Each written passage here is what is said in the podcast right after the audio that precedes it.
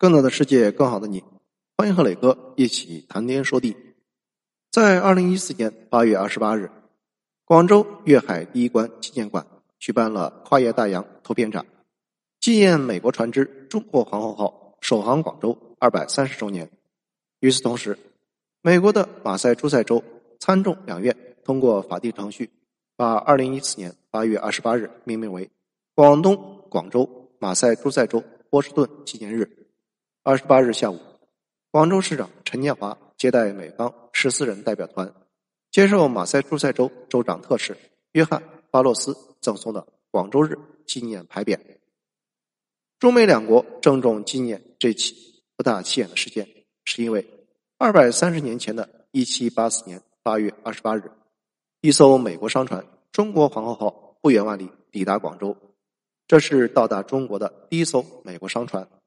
而这一年是中美贸易的元年。一七七三年，美国独立战争的导火索——波士顿清查事件爆发，扔进大西洋的茶叶全部都是英国东印度公司从广州十三行所购买的武夷山乌龙茶。一七八四年，美国独立战争结束，联邦政府就盯上了国际贸易的主宰者——广州十三行，于是就有了一七八四年中国皇后号来中国。一七九零年，美国已经成为了广州十三行第二大贸易伙伴，仅次于英国。中美贸易发展迅速，这是一段中美的蜜月期。新生的美国依靠中美贸易突破英国封锁，度过困难期；广州十三行则找到了弥补欧洲贸易下降的美国市场，双赢。茶叶是广州十三行对外贸易的核心竞争产品。众所周知，古代中国出口有三大神器：茶叶、丝绸和瓷器。到了十八世纪后期，欧洲人已经开始仿制中国瓷器，意大利则开始了丝绸的制造。中国丝绸和瓷器的出口受到一定影响，唯独茶叶贸易稳步上升。中国茶不仅数量多，而且质量高，是全球屈指可数的茶叶大国，成为欧洲人眼中的香饽饽。欧洲家庭购买茶叶的费用占到日常开支的十分之一左右。一七八三年，吴国营成立的颐和行就是依靠茶叶贸易起家，奠定了以后吴秉鉴成为世界首富的坚实基础。当时茶叶经常占到十三行出口总量的百分之六十以上。当时的中国茶，如同今天的中东石油，是国际贸易的核心产品。直到十九世纪中叶，英国在印度种植茶叶成功，印度茶叶才逐渐取代了中国茶的地位。正是依靠独步天下的茶叶，清朝又实行了广州一口通商政策，广州十三行牢牢掌握着国际贸易的铁王座，全球财富像潮水一样涌向广州，成为北京宫廷花天酒地的最大底气。十八世纪，为了充实国库。英国对进口的中国茶叶征收高达百分之一百一十九到一百二十五的茶叶税，如此高的税率自然会导致走私泛滥。而英国茶叶走私商的天堂正是天高皇帝远的北美十三州，走私茶避开了高税率，售价自然比正规茶低很多，不愁销路。当时北美市场的中国茶叶三分之二都是来自于走私。包括了华盛顿、杰弗逊、亚当斯这些后来的美国国父，无一例外出身都是茶叶走私犯。他们不等船靠岸，就到海上向欧洲商船购买中国茶叶，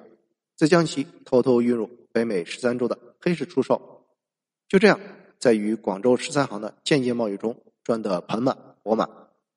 按照英国高达百分之一百一十九到一百二十五的茶叶税。北美茶叶走私的利润率超过百分之六十，轻而易举。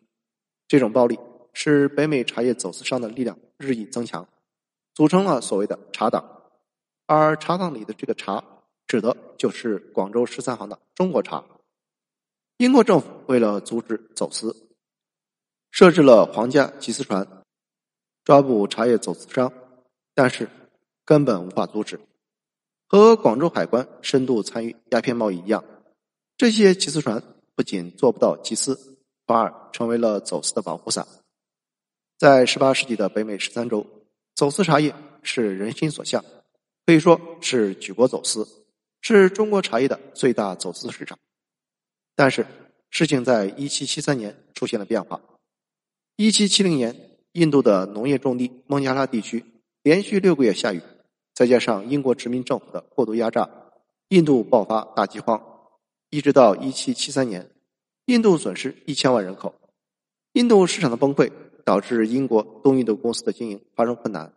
商品积压，连上缴英国的税收都交不起来。东印度公司的仓库里堆满了中国茶叶。广州十三行与东印度公司的结算方式为：先付定金，余款货到款清，一般不赊账。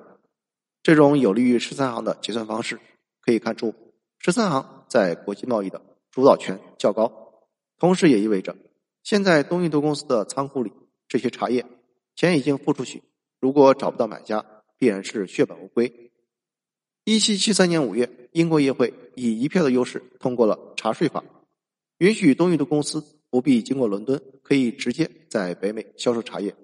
而且不再上缴高达百分之一百二十五的高额茶叶税，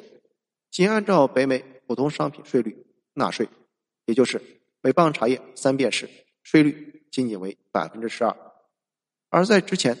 东印度公司购买的茶叶从广州出发。必须先运往伦敦，缴纳高额税收后，再运到美洲出售。北美十三州作为英国殖民地，不得绕过英国政府擅自购买茶叶，这也就直接导致北美茶叶走私商每年平均进口四百一十吨茶叶，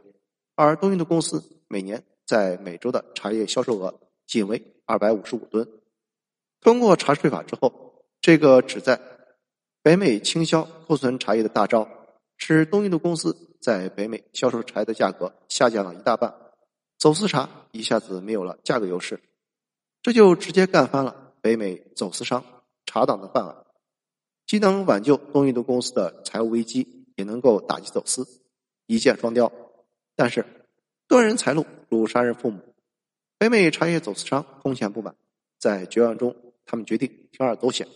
破坏东印度公司的茶叶销售活动。一七七三年十一月二十八日，英国东印度公司的商船“达特茅斯号”到达波士顿港口，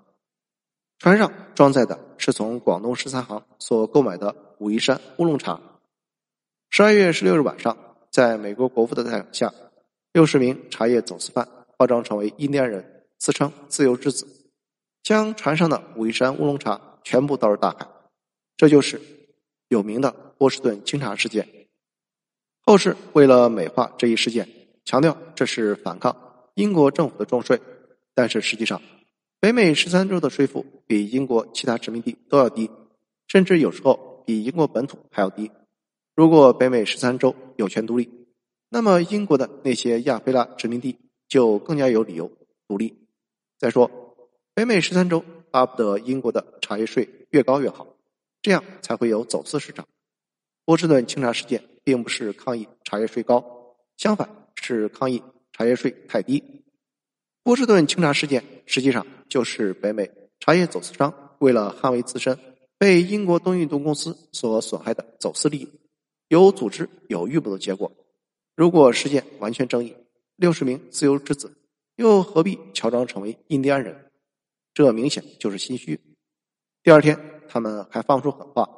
这一次只是针对茶叶。下一次就有可能流血。为了自身的走私利益，为了走私合法化，北美茶叶走私犯真是拼了。东印度公司断了北美茶叶走私商的财路，现在北美茶叶走私商又断了东印度公司的财路，双方势同水火，免不了大干一场，要争夺中国茶叶的贸易主导权。美国独立战争就是这样爆发了。从导火索来看，美国独立战争与鸦片战争一样。都是经济作物的非法贸易所导致，只不过非法贸易品一个是中国茶，一个是鸦片，而茶叶纠纷是美国独立战争的导火索，但并非根本原因。如同鸦片战争一样，鸦片是导火索，但绝非根本原因。所以，中国广州最多只能算是美国独立的助产婆，而非接生婆。谢谢收听，欢迎评论、点赞和转发。